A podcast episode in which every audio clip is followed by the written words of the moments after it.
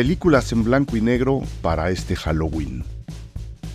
¿Ustedes ven películas en blanco y negro?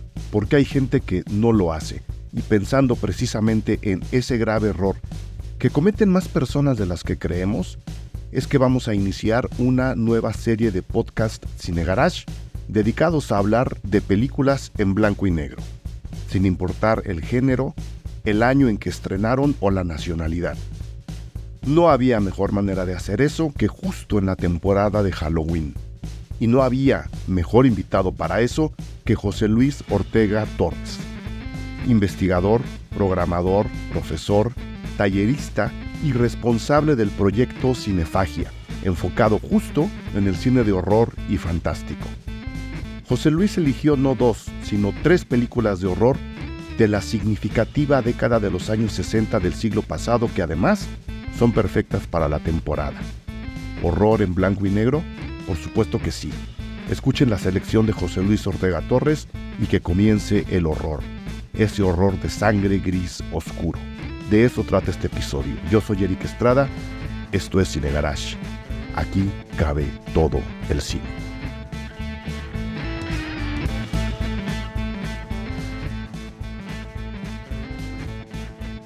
José Luis Ortega Torres, me da un gusto enorme dedicarle uno de los especiales de Halloween, Día de Muertos del podcast Cine Garage, a películas que tú escogiste. Entonces, antes de explicar la. Bueno, creo ya, ya expliqué la mecánica en la, en la entrada. Es un, una especie de variante del podcast Cine Garage que voy a hacer de vez en cuando con invitados especiales tú lo eres. Cada, cada uno va a escoger cine en blanco y negro, porque creo que el cine en blanco y negro necesita ser revalorado, no importa en qué año se haya hecho.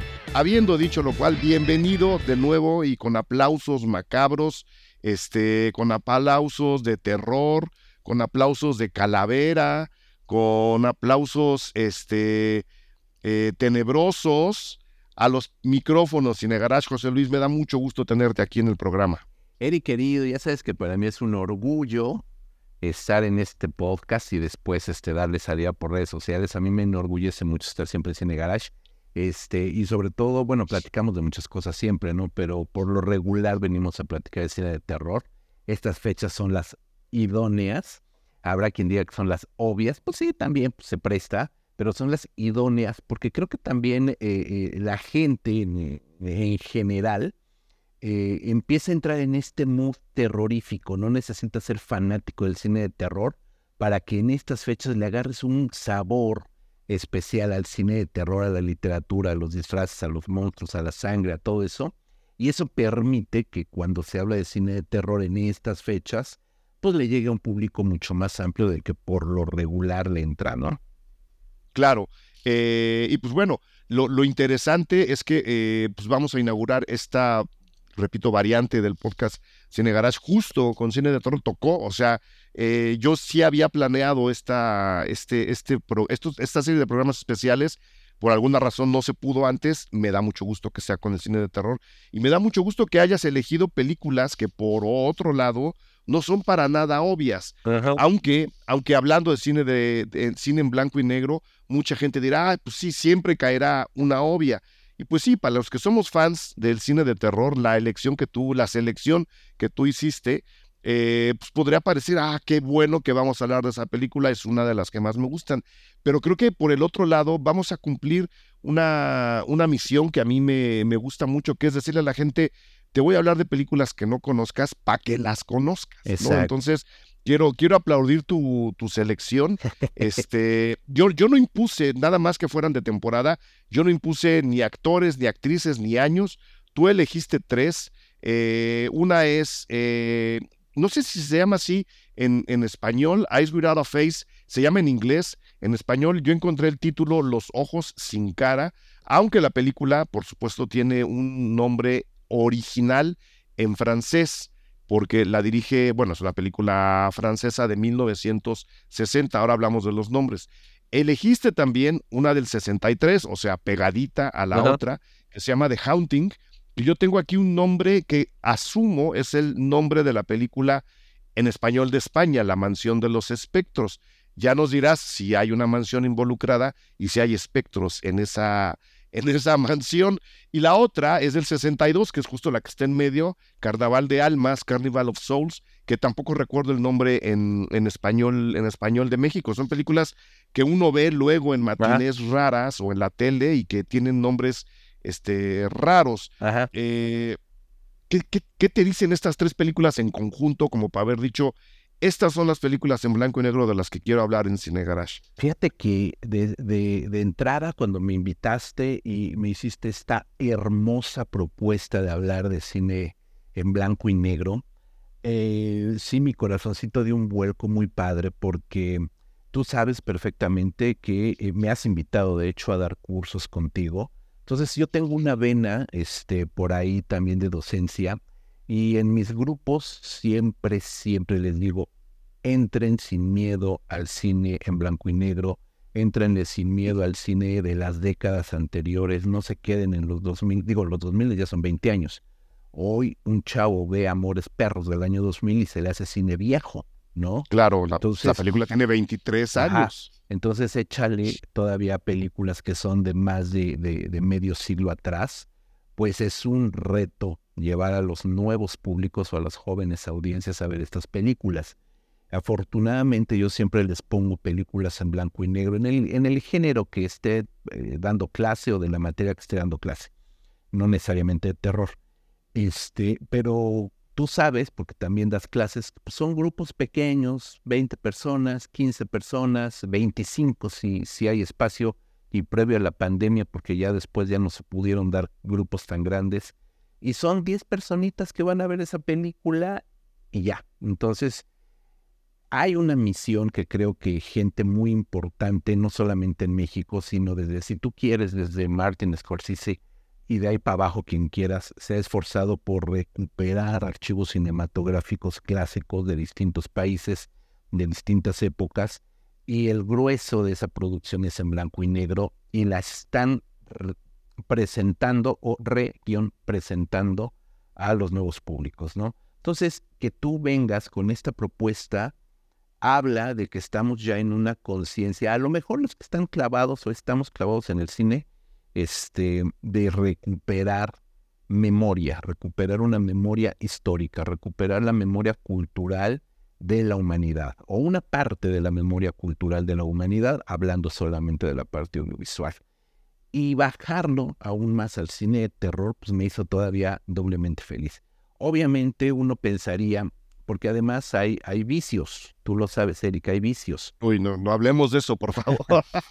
y luego cuando te encuentras ciclos, retrospectivas, funciones musicalizadas, eh, no demerito ninguna obra, todas me fascinan, me encantan, pero caemos en el Nosferatu, caemos en el gabinete del doctor Caligari, caemos en Axán, entonces caemos en un grupo de títulos que son maravillosos, que son espléndidos, eh, que los fanáticos adoramos, pero que ese otro público dice, pues ya la vi, ya no la voy a ver otra vez. Claro.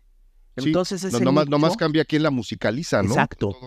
Entonces ese nicho no crece. no, no, no diré que se hace chiquito porque es gente que ya la vio y que ahora ya no va a volver a verla por X o Z, pero siendo optimistas, no decrece, pero tampoco crece. Entonces, hay un montón de películas, hay un desde 1895 que surgen los primeros ejercicios cinematográficos hasta 1959, digo, a mediados de los 50 y entra el cine en color, hasta 1959, 60, que yo escogí a propósito estos años, eh, el, gradualmente llegamos hasta un 75% de producción en blanco y negro, ¿no? Entonces, este, pues hay un mundo por descubrir y que a la gente ahora pues le da un poquito de flojera, ¿no? La manera de ver el cine, películas, ya no digamos el cine, sino películas, pues ha cambiado de maneras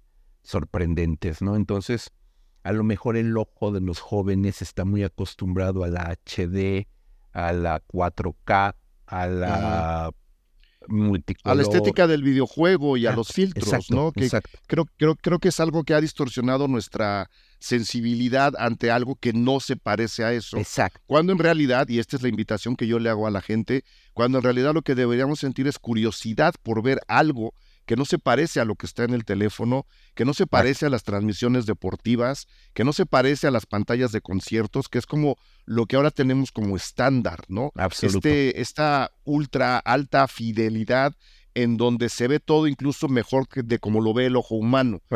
El blanco y negro, desde mi punto de vista, apela a una zona en donde no está el ojo humano, porque, bueno, yo sí veo en blanco y negro, no siempre, pero de repente por ahí, ya, ya luego contaré esa anécdota, pero el, el, ojo humano, digamos, en, en, general no ve en blanco y negro. Exacto. Y sin embargo tampoco ve en, en 4K y en Ultra No, HD. no, no. Si a esas nos vamos, hacia la sensibilidad humana está más cerca en blanco y negro que la megapantalla que están vendiendo en la tienda departamental. Yo le invitaría a la gente, y esa es parte de la idea de esta serie de podcast, de abrir la curiosidad a esta otra propuesta en donde no está nada de lo que tienen en los teléfonos, ni filtros, ni HDs, ni 4K, ni versiones recoloreadas que pues este acaban No, distorsionando la idea original de la película. Esa es la invitación justo, ¿no? Creo no que, creo que necesitamos esa curiosidad, José Luis. Exacto. Y, y- y contestando ya tu pregunta, ¿qué me dejan estas tres películas o, o por qué las escogí? Bueno, de entrada, porque sí quise proponerte, primero que nada a ti y después al público que amablemente nos esté escuchando, a acercarse a películas que son por lo menos de título conocidas, porque son películas, ojo, aquí vamos a ir entrando en materia, que se han convertido en títulos de culto y que se han convertido en películas referenciales para nuevos cineastas, para otros cineastas. Esas películas son del 60, 62, 63. Las escogí a propósito porque, lo acabo de decir, a mediados de los años 50 comienza a entrar ya con fuerza el cine en colores. Para los años 60 se invierte la ecuación y el porcentaje en películas en blanco y negro disminuye de manera dramática. Estas películas, al ser todas ellas eh, lo que conocemos como cine de serie B, de recursos mucho más este, modestos, eh, sobre todo películas como Carnival of Souls, el carnaval, el carnaval de las almas perdidas, es como se llamó en México. Ok, ¿no? ok. Le agregaron el, perdidas ¿no? Entonces, para que Ajá, para pegue. que pegara más. El Carnaval de las Almas Perdidas es una película que se hizo con 35 mil dólares de presupuesto. Entonces son películas muy baratas, pero que eh, los valores de producción están mucho más allá del dinero, ¿no? Hay otra serie de búsquedas autorales. Punto número dos, estas películas son las pioneras, si podemos llamarlas de alguna manera, o las semillas que originan movimientos de cine independiente que hoy por hoy se les reconoce con un- una etiqueta de art house horror, un cine de terror autoral, un cine de terror de aliento artístico que por pura descripción y por pura antonomasia es el que está eh, al otro lado del espectro del cine más comercial que vemos en pantalla, ¿no? Entonces, ese cine de aliento artístico tiene sus raíces en películas como las tres cintas que estamos comentando el día de hoy. Y hablamos de películas que han sido eh, fuente de inspiración para personajes que van desde Shyamalan, ¿no? Carnival Ujú. of Souls se habla mucho de que es una referencia obligada, por supuesto, para el sexto sentido, para Shyamalan, hasta gente como mucho más, este, eh, bueno, Shyamalan está en boga, pero digamos que su punto fuerte fue hace 20 años, por llamarlo de alguna manera, hasta gente mucho más vigente y propositiva hoy por hoy en la industria, como este, no sé, el- eh, se acaba de estrenar, por cierto, en, en- en redes sociales, digo redes sociales, en streaming, eh, um, La caída de la casa de Usher, la nueva versión, la nueva La, la serie la de Mike serie de Flanagan. Mike Flanagan. Mike Flanagan hizo ya una reelaboración de The Haunting, que es a su vez una reelaboración de una novela maravillosa, ¿no? También este, que pues se señera en, en cuanto a literatura de terror. Entonces, son películas que se han mantenido totalmente vigentes. Y una película como Los Ojos sin Rostro, de. Jobs and Visage, es una película que fuera del cine de terror, no fantástico, sino fuera del cine de terror, eh, um, se convirtió, por ejemplo, en inspiración para John Woo en una película de acción maravillosa que es Face Off contra Cats, Ujú. ¿no? Contra. Volta y- y Nicolas Cage. Entonces son películas que han logrado salir de su época, que han logrado salir de su género, que han trascendido incluso a sus propios autores. Hoy nadie se acuerda de Herb Harvey, director del Carnaval de las Almas Perdidas, y se han convertido en fenómenos en sí mismas.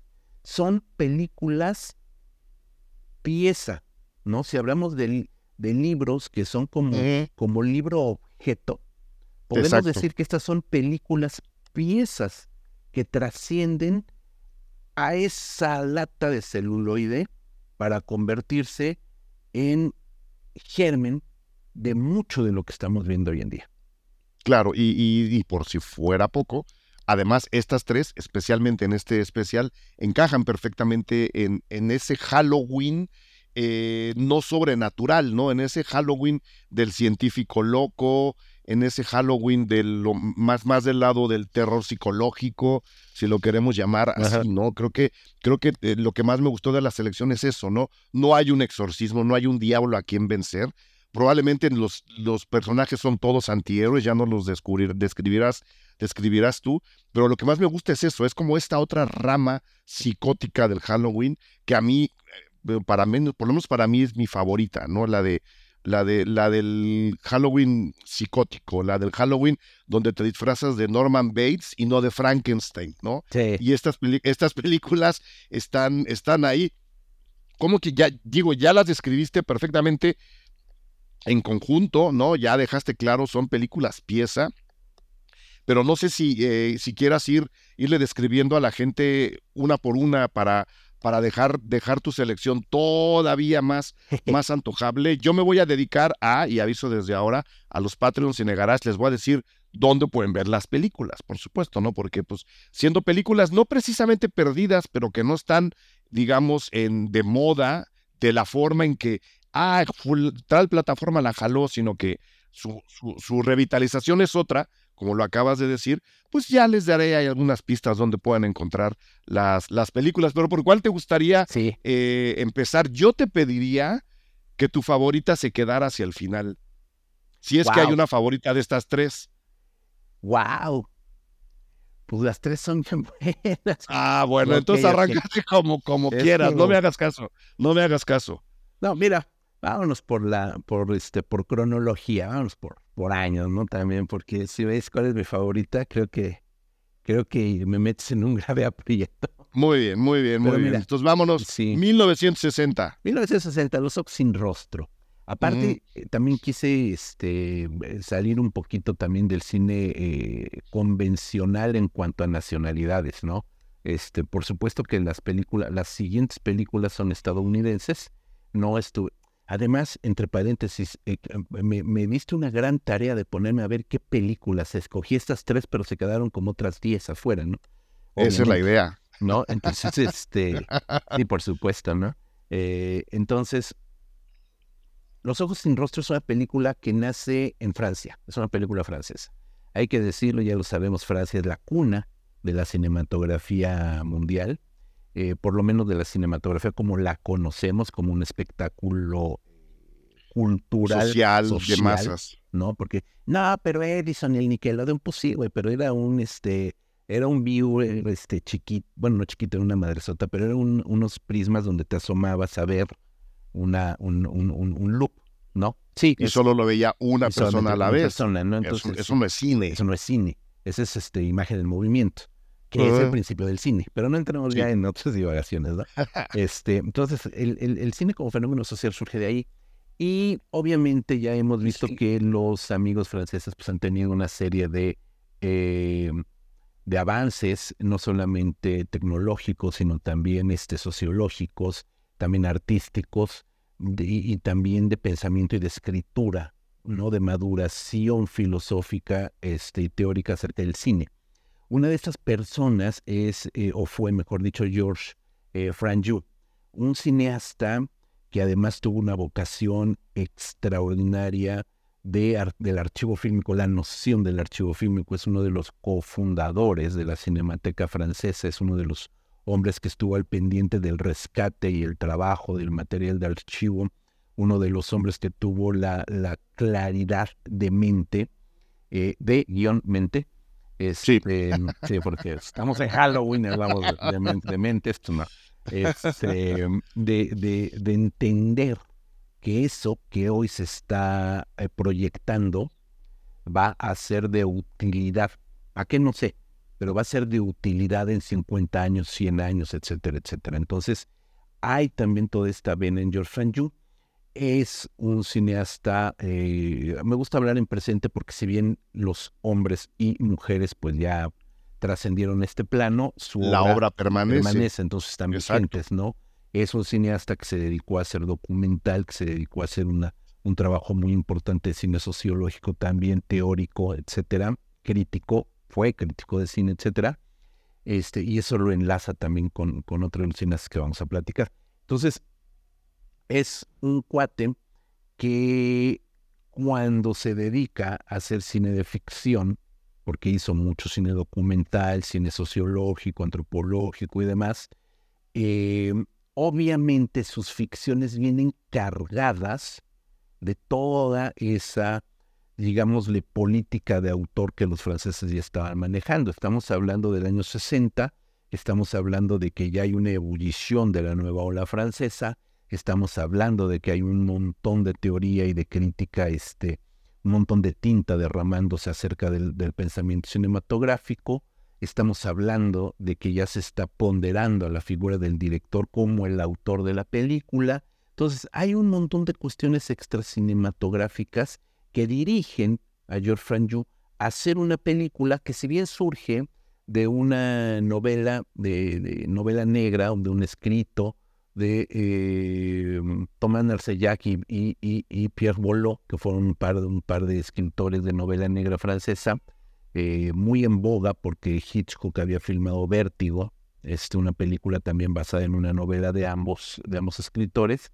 Esta película la asienta de una manera muy interesante eh, en, en unos aspectos no solamente de la trama que nos habla de una manera esquemática, vamos a decirlo así, y sin spoilerear demasiado, un científico, una eminencia, un médico, que es el espíritu del científico loco de este Mad Scientist que nos acabas de mencionar, propio de la década de los años 30 del cine estadounidense, pero que es trasladado aquí a otro contexto, a otra campiña, con el típico, porque también es clásico este, este esquema, de tener a, una, a un ser amado, en este caso su hija, que ha sido desfigurada del rostro y para la cual necesita hacer una serie de experimentos en mujeres jóvenes para lograr devolverle la belleza a su hija en desgracia. Esto es la trama, esto no es ningún spoiler, y esto es algo que surge también propiamente de ese Mad Scientist y de esa mezcla de terror y ciencia ficción estadounidense de los años pues, prácticamente 30 y que después vamos a ver en los años 40, 50, ¿no? Reflejado en el cine americano. Claro. ¿Qué es lo que hace que esta película tan esquemática, ¿no? Tan del lugar común, lo digo entre comillas, sea conocida hoy como una de las más grandes películas, no solamente de el fantástico francés, sino también casi casi por eh, tangencialmente de esta nueva ola francesa. La poética de la imagen que logra a partir de unos personajes tridimensionales que son extraordinarios. Tenemos un científico loco que no es el científico loco que ría carcajadas y se jala los pelos y grita diciendo yo soy el dios que está. No, es No. un científico loco francés. es un científico loco francés refinado, la la, Sí. ¿no? Pero que además, en términos muy llanos, tiene una motivación eh, muy genuina, ¿no? Muy entendible de alguna manera, eh, y que de alguna forma nos lleva a empatizar con él, ¿no? Es un científico loco, pero es un gran cirujano, una eminencia científica, pero es un padre, un papá, pues no un sacerdote, es Sí, sí, un sí. papá que lamenta profundamente la desgracia que pesa sobre su hija, de la cual él se siente responsable. ¿Qué ¿qué padre de familia no siente esa responsabilidad de darle lo mejor a sus hijos? De que si a su hijo le duele la panza, moverse la mano y tierra para que se le quite el dolor de panza. ¿Qué padre no tiene esta noción de brindarle lo mejor a su hija, hijo? Y en este caso, ah, bueno, y claro, cada padre lo hace de acuerdo a su, a su forma de enfrentar la vida. Este hombre enfrenta la vida siendo un científico, un médico reconocidísimo, un sabio, y con esa sabiduría va a intentar reparar una figura rota, una muñeca rota, que es su propia hija, ¿no? Entonces, evidentemente lo va a hacer con sus medios a la mano, y esos medios a la mano son la ciencia, y como científico, de alguna manera, como científico, eres total y absolutamente amoral, no inmoral. Amoral. amoral. ¿No? Entonces, si tú experimentas en animales para lograr una vacuna, o y, digo, obviamente hoy, hay un montón de movimientos que están en contra de, eh, de experimentación en animales, absolutamente válido, pero estamos hablando del año del 60 donde lo más común eran los conejillos de indias, tal cual, ¿no? Entonces este buen hombre va a decir, necesito salvar, recuperar a mi hija. Necesito objetos de estudio que sean similares a mi hija. Y eso es la mente del científico. A partir de eso vamos a ver cómo, obviamente, va a iniciar una serie de, pues, de crímenes acompañado de una, de, una, de una mujer que ya ha sido su paciente y que le debe mucho a este científico y por lo tanto se siente moralmente obligada. obligada a ayudarle, moral, moral y amoral. Hay un peso de moralidad en ella de decir, pues no tengo que ayudar porque él me ayudó. Y yo sé que lo que está haciendo está mal, pero yo se lo debo, ¿no? Y el otro dice, pues yo no estoy haciendo nada mal, estoy utilizando la ciencia estoy utilizando la ciencia en beneficio de mi hija. Claro, la ciencia tiene que ser benéfica para, para, la humanidad, para un cúmulo de seres humanos que se van a ver beneficiados de este descubrimiento. Pero o de sus variantes, ¿no? Que es como la, que es como la, el, pensamiento del, del científico, Exacto. Y él simple y sencillamente dice, no, pues a mí no me interesa ayudar a la humanidad, me interesa ayudar a mi hija. ¿Y quién se lo puede reprochar? Entonces, a partir de eso viene una, una lucha entre lo moral, lo inmoral, etcétera, ¿no? Por supuesto que entra en acción la hija, que no tiene nombre, que además es solamente sí, sí, sí, ella, él, ¿no? La hija, no tiene nombre. Y eso, ese pequeño detalle es fantástico porque está presentando a esa hija como una entidad etérea. Si tú le das nombre a algo, le das tridimensionalidad, le das cuerpo, le das nombre, le das voz, lo haces sujeto. Esto no es un sujeto, es un ser etéreo que desde la forma, sabemos que está desfigurada del rostro, eh, eh. pero todo lo que vemos, el 99% del tiempo en pantalla, es una máscara que sirvió, paréntesis, para el resto de killers estadounidenses que utilizan máscara, específicamente Michael Myers, que, es, que, que beben de esta máscara, de esta Phil, de esta hija, de este científico. Entonces estamos viendo unos ojos, literal, como lo dice la película, el título, unos ojos sin rostro. Los espejos son, los ojos son el espejo del alma. Lo único que vemos ahí es una alma. No tiene cuerpo porque la mayoría del tiempo aparece también en un gabán. Claro. No hay una silueta femenina. sí, es, o sea, la, la, le, quita todo, todo rasgo de personalidad. Solo sabemos que es la hija del, del doctor. Ni siquiera sabemos, ¿no? Eh, si, si, los experimentos están funcionando o no de manera evidente. O sea, gráficamente la película es muy, es, eh, no quiero decir lejana, pero cuida este otro estilo antigore, ¿no? No es el escándalo sangriento, sino que justo a partir de eh, atmósferas, ¿no? De una narrativa pues casi onírica, ¿no? Muy cercana a la, a la, pesadilla, que es donde podríamos también rescatar un poco de lo que hace Flanagan ahora con las series de televisión. este, es, ese tipo de estilo nos mete en, en, una, en una psicosis, porque la película a nivel psicológico es muy violenta, ¿no? Imaginarte lo que está haciendo este hombre para recuperar la belleza de su hija, te mete en una lectura de psicosis y de nerviosismo brutal. A mí creo que es lo que más me gusta de la película, ¿no? Que, claro. que estás nervioso todo el tiempo, eh, a pesar de haber tomado partido por el científico loco. Es decir, a pesar de que quieres que él triunfe en su macabro experimento o en sus macabros, son varios, son varios. sus macabros experimentos, estás muy, muy, muy nervioso. Un nerviosismo mucho más allá de que la policía lo pueda atrapar o de que o de que cometa un error y termine preso, ¿no? Por ese tipo de experimentos. Como, como decías tú, es una cuestión más moral, ¿no? De, entre lo amoral de él y la moralidad de la persona que lo ayuda y la propia moral de quien estamos viendo confrontada con esas dos cosas, a mí la película se me hace espeluznante justo, justo por eso, más allá de que estén elementos que luego se heredan en el futuro, nada más los voy a repetir rápidamente como las máscaras, ¿no? Este, como lo que hace John Woo con, con Face Off, ¿no? Esta, esta versión femenina del famoso Igor, que es el ayudante del, del, científico loco, ¿no? Está la hija, que es una especie de Frankenstein revestido de mil y otras versiones en sí mismo.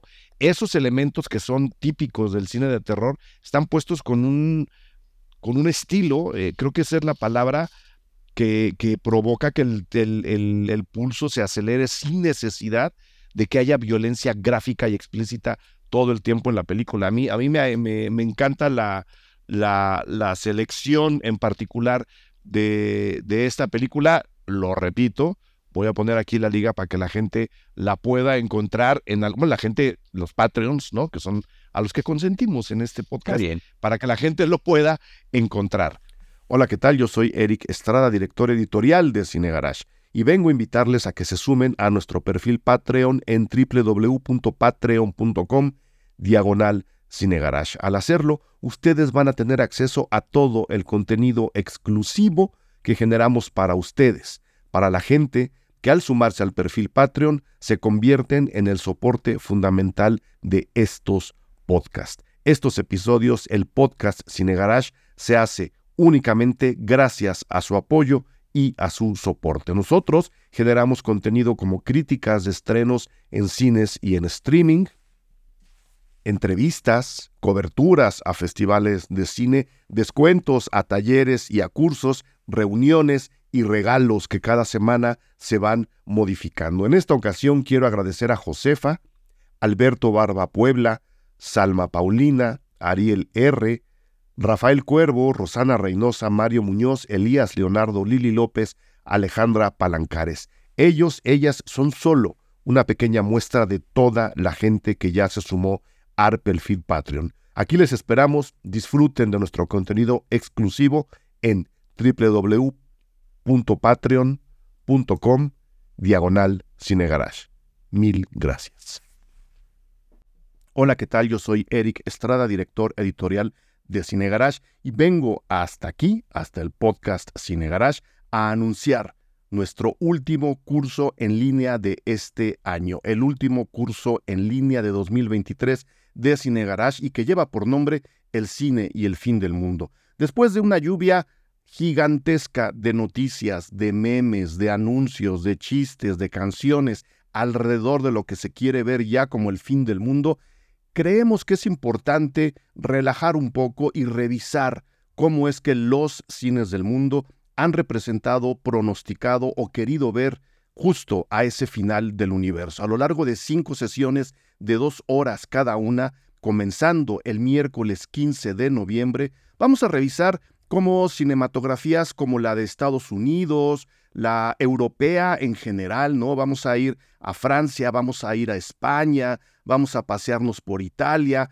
vamos a también acercarnos a la cinematografía japonesa, vamos a ver cómo, repito, en México y en las culturas de Latinoamérica se ha representado en el cine el fin del mundo. Es decir, vamos a ver con distintos ojos de distintos cines el llamado fin de los tiempos, desde ciencia ficción hasta comedias, desde dramas intensos hasta cosas a veces muy cercanas a la ciencia y otras a las cosas más abigarradas que ustedes puedan imaginarse. Vamos a recorrer, repito, a lo largo de cinco sesiones de dos horas cada una, el final de los tiempos, el cine y el fin del mundo. Ya pueden inscribirse, iniciamos el 15 de noviembre, terminamos un poquito antes de las vacaciones de diciembre y va a estar la cosa muy, muy divertida. Vayan directamente a www.cinegarage.com, ahí encontrarán la información. El correo de informes es joaquín.cinegarage.com. Escriban ahí, ahí les dicen qué hacer, ahí les dan los datos. Vengan, súmense al curso, nos la vamos a pasar muy, muy bien. Aquí les espero. Saludos. Ahora, mi estimado José Luis, en orden cronológico, que es como las acomodaste, surgiría después Carnival of Souls de 1962 de Herc Harvey. Carnival of Souls entra. Carnival of Souls, una película dirigida por Harold Arnold, si se llamaba Harold Arnold Harvey. Entonces era más fácil decirle Herc. Herc. Herc Harvey. Fíjate, uno es clavado, Eric, tú me, tú me entiendes porque eres igual. Pues uno se va a buscar al director, ¿no? Obviamente el autor de estas cosas, hay Mira, si sean este, los Transformers, siempre hay que asomarse a ver quién dirige, qué ha hecho. Claro, qué, ha pasado por ahí, quién ha pasado por ahí. Totalmente, ¿no? Y, uno entonces va entendiendo muchas cosas. Eh, Harvey, que te dije hace unos minutos que hoy nadie se acuerda de su nombre y nadie se acuerda que él es el director de esta película, también tiene sentido que nadie se acuerde porque esta fue su única película de largometraje, fue su ópera prima y única. Ahora bien, él tiene más de medio centenar de cortometrajes dirigidos que van desde cortometrajes educativos, cortometrajes de propaganda, cortometrajes comercial, abiertamente comerciales, este, hoy diríamos spots publicitarios, comerciales, eh, mucho documental, mucho cortometraje documental, de esos cortometrajes documentales que se presentaban eh, mala, bueno, no malamente, pero a la época, como relleno al inicio de las películas, ¿no? Y para televisión, algunos de ellos. Entonces era un cuate que dominaba perfectamente la cinematografía, ¿no? Eh, desde medio de aprendizaje completa y diametralmente opuesto al cine comercial, completa y diametralmente opuesto al cine de terror, ¿no? Entonces, ¿qué podemos decir? Que, que Herb Harvey, cuando llega, después, si mal no recuerdo, ya tenía 20 años dirigiendo y haciendo pelis, ¿no? De estas películas de cortometraje educativo, etcétera, etcétera, ¿no? Documental, publicitario, etcétera, ¿no? Entonces él llega limpio, virgen, podemos decir, con una mentalidad absolutamente libre de clichés o una mentalidad absolutamente libre de, em, de lugares comunes, hacer una película que además es este pequeña, ya lo decía, 35 mil dólares más o menos de presupuesto, con actores desconocidos, totalmente desconocidos. Él mismo como protagonista o coprotagonista de la película, ahorita lo vamos a comentar, ¿no? Con una historia. Aquí sí, ¿cómo hablar de la peli? Porque tiene unos giros de tuerca y tiene un último tercio que es verdaderamente maravilloso y que no podríamos, no me interesaría develar porque estamos develando la trama pero que nos habla de una mujer de la cual no sabemos su origen, no sabemos de dónde viene, no sabemos quién es, ¿no? El inicio de la película es prácticamente un, un, pietaje seco, adusto. Vemos a un grupo de jóvenes varones en un auto, un grupo de chicas en otro auto. Empiezan ahí como a como a picarse entre ellos y comienzan una carrera de autos, ¿no? De estas total y absolutamente este, espontánea. Yo no diría ni siquiera este, prohibida ni, ni, ni, carrera este, eh, de autos así como, como previamente pensada, ¿sabes? O sea, como que de repente empiezan a correr y vemos cómo la película arranca con esta escena de, de carrera de autos clandestina, si quieren llamarla de esa manera, pero ni siquiera lo es. Y desde ahí ves cómo está situada la cámara, cómo está filmada esa secuencia que no dura mucho, este, por terracería, pues, están como en la carretera, en desolada, no mucha terracería, arbustos, y un puente de estos viejos puentes de madera, ¿no? Un río por debajo, evidentemente. Y está filmada de una manera bastante seca, muy adusta. Los planos donde se ven los coches y de repente cortas a los rostros y de repente cortas a una, pues casi que una panorámica. Es, es este, es muy funcional, pero no es nada, absolutamente nada vertiginosa en el sentido de épica. No. Y el arranque de la película es cuando el coche de las chicas se desfila, o sea, se rompe en la barrera de contención del puente y se va hacia un lago, ¿no? Y ahí arranca la película. Vemos a un equipo de, de rescatistas, público que evidentemente está asomándose a ver el accidente, y ahí vemos cómo está esa mano documentalista de Herr Harvey, porque toda esa segunda secuencia, que es la de la búsqueda del automóvil y quizás de algún cuerpo, nos va a presentar a unos personajes totalmente anónimos en esta muchedumbre, asomándose a ver qué sucedió, de un tono muy, muy documental. Pareciera que estamos ante una noticia, ante un noticiario de la época que está documentando ese accidente automovilístico.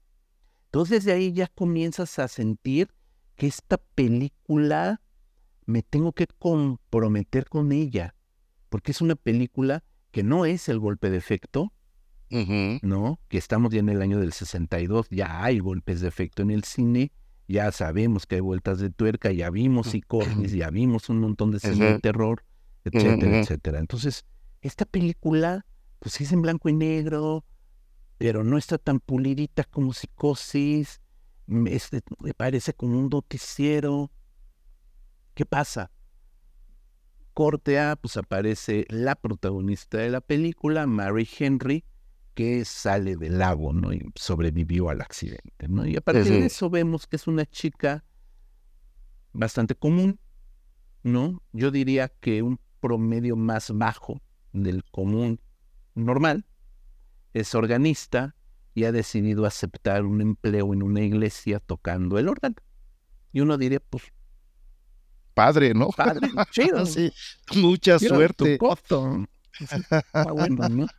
Pues te podrías haber ido de pianista a un bar, no sé, ¿no? ¿no? O hacer una banda de gogos o lo que sea, ¿no? La chica, muy guapa, la actriz, ¿no? Este, eh, protagonista de esta película, ¿no? Entonces dices, pues bueno, pues organista, está bien. Entonces vemos cómo este, pues se traslada a un pueblito donde está la iglesia donde va a tocar. Y de paso ahí en la carretera, pues hay una especie de pueblo fantasma, Que ya vemos, sabremos que es justamente el carnaval al que alude el título, ¿no?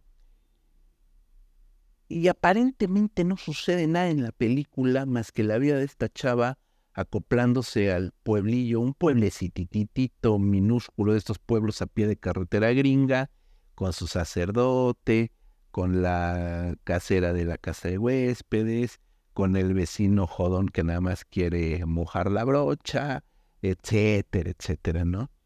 Y de repente aparece, y así literal, de repente aparece una figura sombría, muy en el estilo del Cesare Caligaresco, aunque no tan flaco, es decir, un maquillaje, un, un rostro pétreo, pálido. Como hasta pasado de moda, parece, de ¿no? moda, ojeroso, despeinado, Sí, con un vestuario justo, fíjate que, que sí, la, vestimenta es en blanco y negro, pero se nota que el traje es negro, o sea, existe, amiguitos, existe una escala de grises, ¿no? Donde podemos darnos cuenta.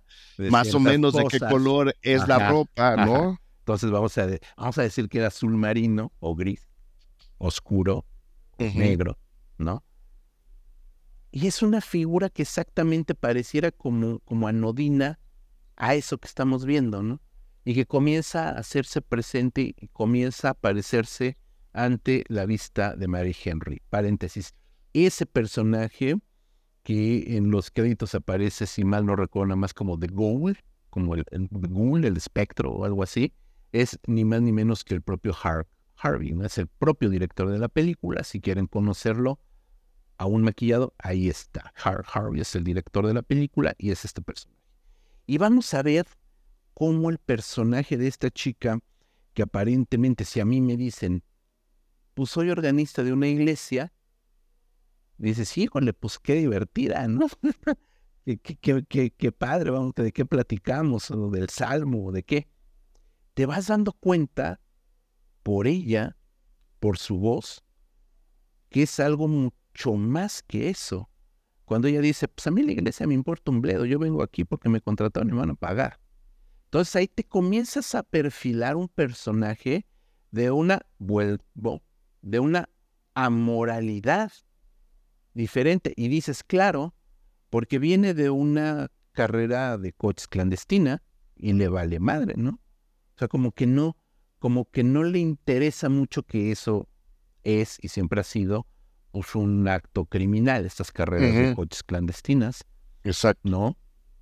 Y que de repente te dice, pues yo estoy aquí porque me pagan, ¿eh? a mí la iglesia me tiene sin cuidado, ¿no? Y te vas dando cuenta que hay algo en su personalidad y en su mente que no hace clic y que comienza, ¿cómo decirlo? Como una serpentina que está enrolladita, comienza a desenrollarse, comienza a convertirse en un chorizote todo disperso con la presencia de este ghoul, de este no le llamaré monstruo. Espectro, quizás, Eric. Es más un espectro, ¿no? Es... O esta figura espectral, ¿no? Y de repente ya la ves que anda echando punk ahí en el órgano de la iglesia y que el sacerdote que pues la recibió muy bien, pues ya comienza a mirarla de otra forma y dices, pues, ¿qué te pasa, no? Y ya empieza a desvariar. Y entonces vemos cómo esta vamos a hacer una analogía, como esta máscara, como si fuera la de los ojos sin rostro, se quiebra, se va resquebrajando, como estas figuras de cerámica, bueno, de porcelana, porcelana, ¿no? Sí, sí, cerámica es muy corriente, ¿no? De porcelana. Porcelana. Se va agrietando, resquebrajando, se le va cayendo y te encuentras que hay igualmente una entidad siniestra dentro de ella y entiendes el porqué de ese carnaval. El carnaval para nosotros es una feria. Una feria, sí, más bien, ¿no? Digamos de un circo. Un circo ambulante, ¿no? El circo sí, sí, sí. ¿no? Carnival, pues allá es como lo que significa carnival, para nosotros sería como una feria, ¿no? Como estas ferias, ¿no? Transhumantes. ¿Y cómo, no? Esas almas perdidas, que no estoy spoilereando nada porque está en el tráiler y está en el título mismo de la película, encuentran, ¿no? Ese complemento perfecto en Mary Henry. Y a mí, y a mí lo que, lo que me, me, me gusta, más allá de este, esta especie de destino fatal en donde las almas perdidas acaban encontrándose unas a otras, aunque no parezcan almas Almas Perdidas es este justo eso que decías al inicio, es la película te demanda comprometerte con ella. Es, y lo dijiste muy bien, parecería que no está pasando nada, parecería que no estamos viendo una película de horror, parecería que psicológicamente esto está más cercano al reportaje que a una propuesta y conforme tu compromiso va entregando frutos, al final terminas con una, con una película avasalladora, ¿no? Yo creo que, yo creo que eh, si yo tuviera que describirla de una forma sería, sería justo esa. El, el, Carnaval de las Almas Perdidas, que es como se llamó en México, es una película avasalladora. Y luego, mi estimado eh, José Luis, un año después se estrena The Haunting de Robert Wise, que es con la que vamos a cerrar este episodio. ¿Qué es The Haunting? ¿Cómo la vamos a ligar con Mike Flanagan? Pues mira, de entrada esta película, vuelvo a mi necedad, perdón. Viene, ¿A tu necedad? A mi necedad. viene de la mano de uno de los más grandes cineastas del cine estadounidense de los años 40, 50, 60, ¿no? Que fue ni más ni menos que Robert eh, Weiss en inglés, Robert Weiss, este, eh, de, origen europeo, si mal no recuerdo, igual me, equivoco, no lo sé, este, director, ojo, de grandes clásicos como West Side Story, Amor sin Barreras, esta película, pieza cumbre del cine musical estadounidense, director de eh, The Sound of Music, que aquí en México se conoció como La novicia rebelde, también una joya del cine musical. Director para todos los triquis de la primera auténtica y original Star Trek, ¿no? Y director de un montón, de, de, En Día que Paralizaron la Tierra, uno de los grandes pilares del cine de ciencia ficción de los años 50. Es decir, hay una estirpe de cine multigenérica dirigida por Robert Weiss en este, en, en, este plano dimensional. es un gran cineasta que cuando se acerca a esta película, se acerca, si mal no recuerdo, no, no, la tengo muy fresca. Debo decir que esta sí, no, no, no la tengo tan fresca, la vi hace par de años en una clase que, que, se las puse, eh, o más. Ahorita vamos con Flanagan. Este,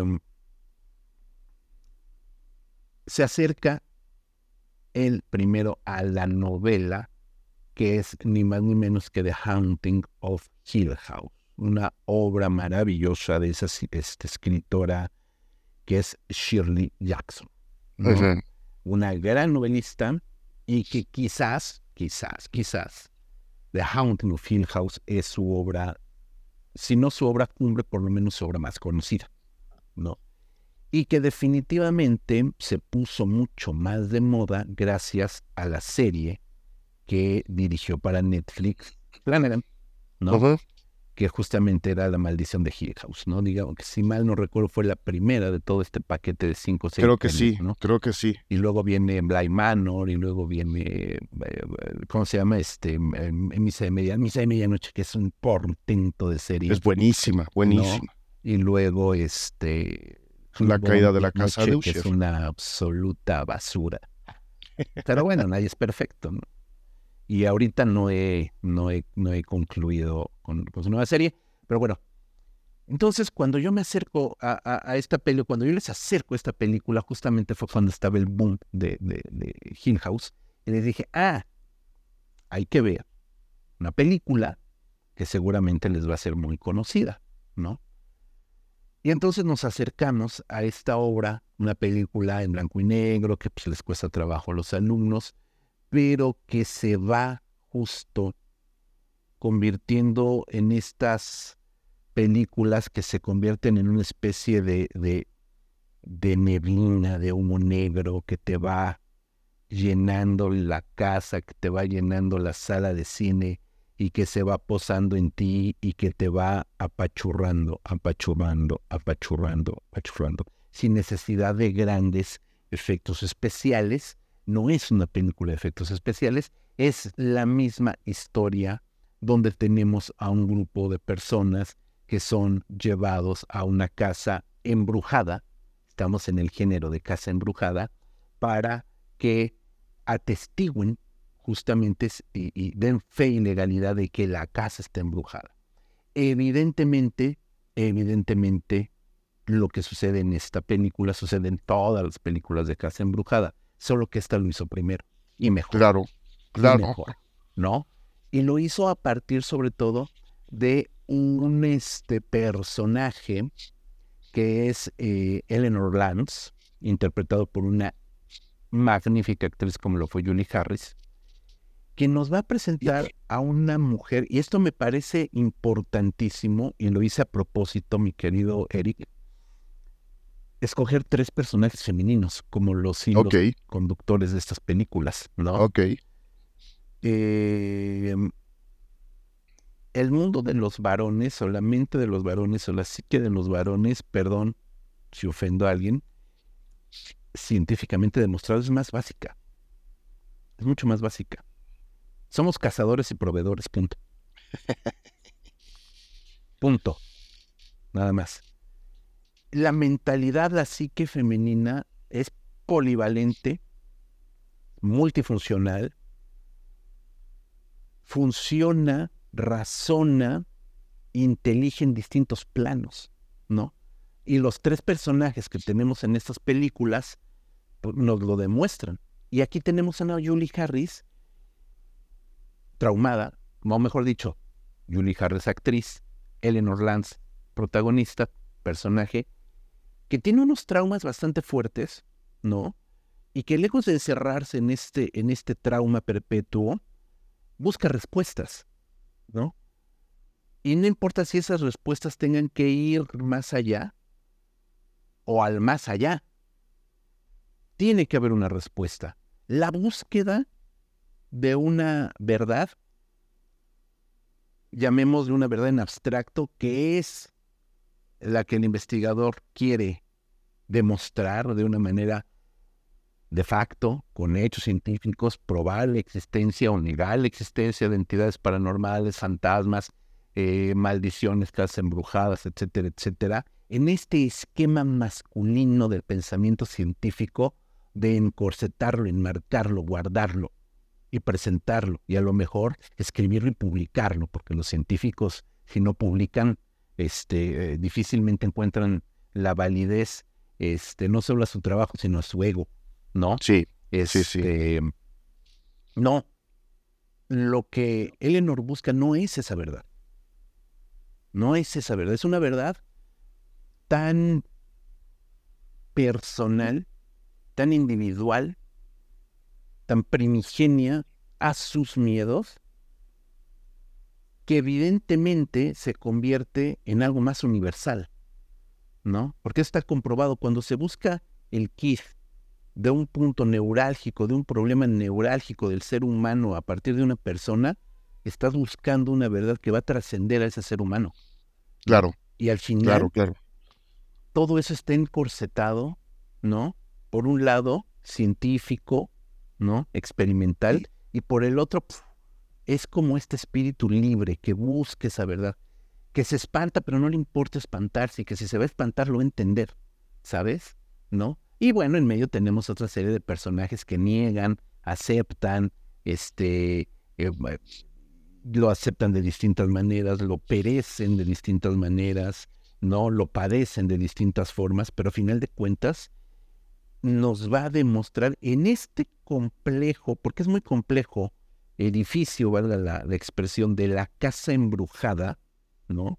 Que es por antonomasia eh, la esencia del terror gótico, desde los castillos, desde el castillo de Otranto y desde todas esas mansiones, castillos, etcétera, hasta bajar estas propiamente estas mansiones, ¿no? Eh, burguesas, este, victorianas, etcétera, etcétera.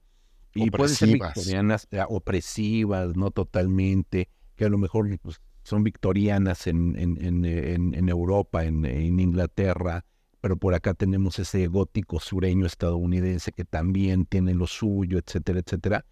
Este, son justamente esa, ¿cómo decirlo? Como esa cápsula, ¿no? Del tiempo que va acumulando, literal, los fantasmas de toda una historia, ¿no?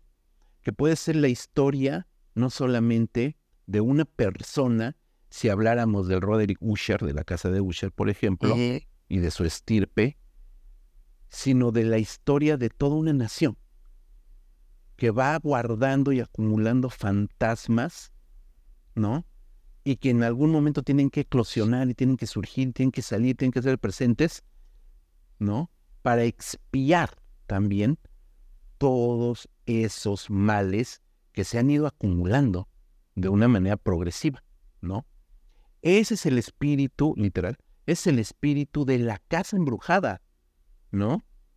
Y eso explota aquí al máximo, ¿no? Y eso explota aquí al máximo. Es una película que es del año de 1963, que es en blanco y negro, que no tiene grandes jumpscare, que el jumpscare es la moneda de cambio del cine de terror contemporáneo, pero que sin esos jumpscare genera miedo.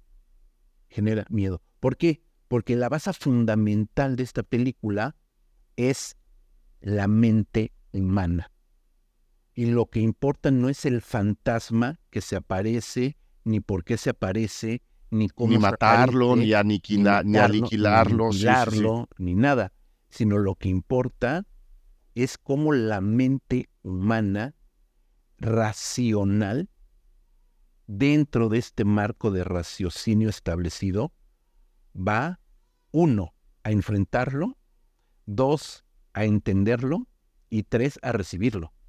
Esta película habla de la demencia humana. Eso es lo que da miedo, porque tanto Eric como su servidor, como todos los que nos escuchan, estamos propensos a perder la razón por X o Y circunstancias. Eso es... Y, la película nos dice, aquí te va a dar una pequeña lista de pretextos para que pierdas la razón. Totalmente. Y si la vas a perder en la noche de Halloween, pues qué mejor pues qué mejor, ¿no? Qué mejor. Justo, esa era la idea, mi estimado, mi estimado José Luis. Qué bien describiste las películas. No, Justo para, justo para decirle a la gente, a ver, sí, una cosa es que la película tenga una historia y a través de eso te lleve y hasta el, hasta el final, evidentemente, pero creo que entender eh, por dónde es que esa historia se filtra a nosotros para justo generar ambientes opresivos de terror, especialmente en una noche como, como la de Halloween. Creo que lo has hecho de manera, de manera extraordinaria y te quiero agradecer enormemente este, este trabajar, mi querido José Luis. Eh, ¿Algo más que quieras agregar antes de decirle a la gente en dónde te pueden eh, contactar, eh, leer, escuchar, ver, estar al pendiente de tus cursos sobre todo? Ah, muchas gracias, mi querido Eric.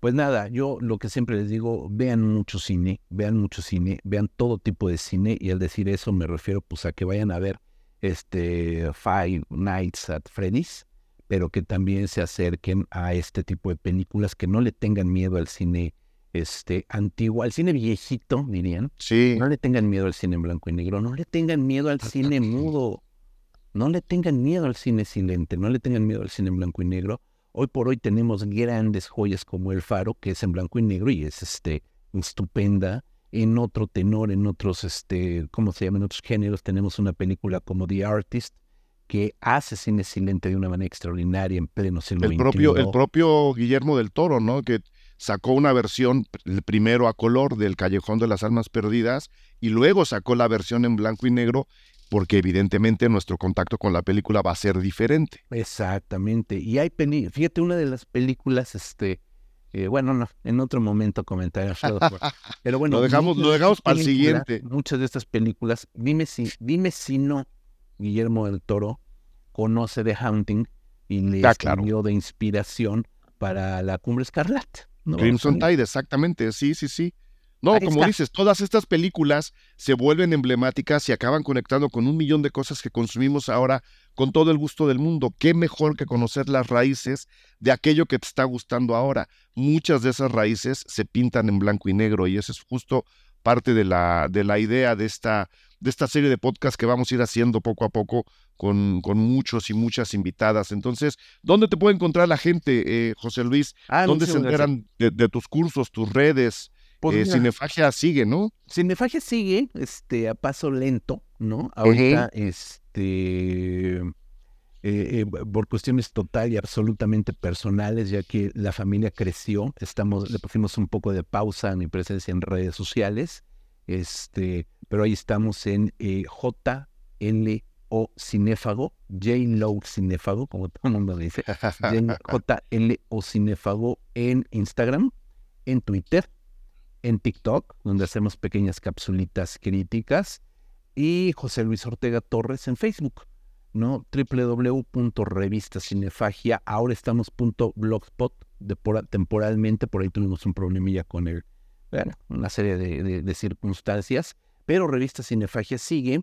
Eh, y bueno, en Spotify pueden encontrar también algunos este, episodios de podcast que no son, no, no son nuevos, pues porque tenemos ya unos meses de no grabar, pero que son atemporales, que esa es la ventaja, porque hablamos de películas, de géneros, de autores que puedes escuchar hoy o dentro de cinco años, y bueno, lo único, lo único que faltará pues, serán las películas más recientes, pero de ahí en fuera pues son, son, son cositas que pueden servir para mucho, ¿no? Te agradezco muchísimo, Eric. No, al contrario, gracias a ti y gracias a toda la gente que nos escuchó. Feliz Halloween, pásensela bien, este, beban toda la sangre que puedan, saluden a todos los fantasmas que se les crucen por delante porque luego viene el pan de muerto y esa es otra historia y también nos la pasamos muy bien. Esa es otra historia. Primero la gelatina de cerebros y, luego el pan, el pan de muerto con, chocolatito, que ya está el frío duro. Gracias, José Luis. Original, Ah, del bueno, no, del bueno, nada de rellenos y esas fresadas. No, no, no. No, no, no, pan de muerto del verdadero. ¿no? Saludos a toda la gente. Feliz Halloween. Mil gracias, José Luis. El gusto ha sido absolutamente mío, un placer como siempre y un orgullo aparecer nuevamente en el podcast de Cine Garage, mi querido. Bienvenido siempre. Abrazos. Gracias por escuchar Cine Garage. Si nos escuchas en Apple Podcast, regálanos una reseña para que más gente descubra este podcast. Suscríbete a Cine Garage siguiéndonos donde sea que escuches este programa para enterarte de nuestros próximos episodios. Cine Garage es parte de Sonoro. Ingresa a sonoromedia.com para escuchar más de los podcasts que aquí se producen.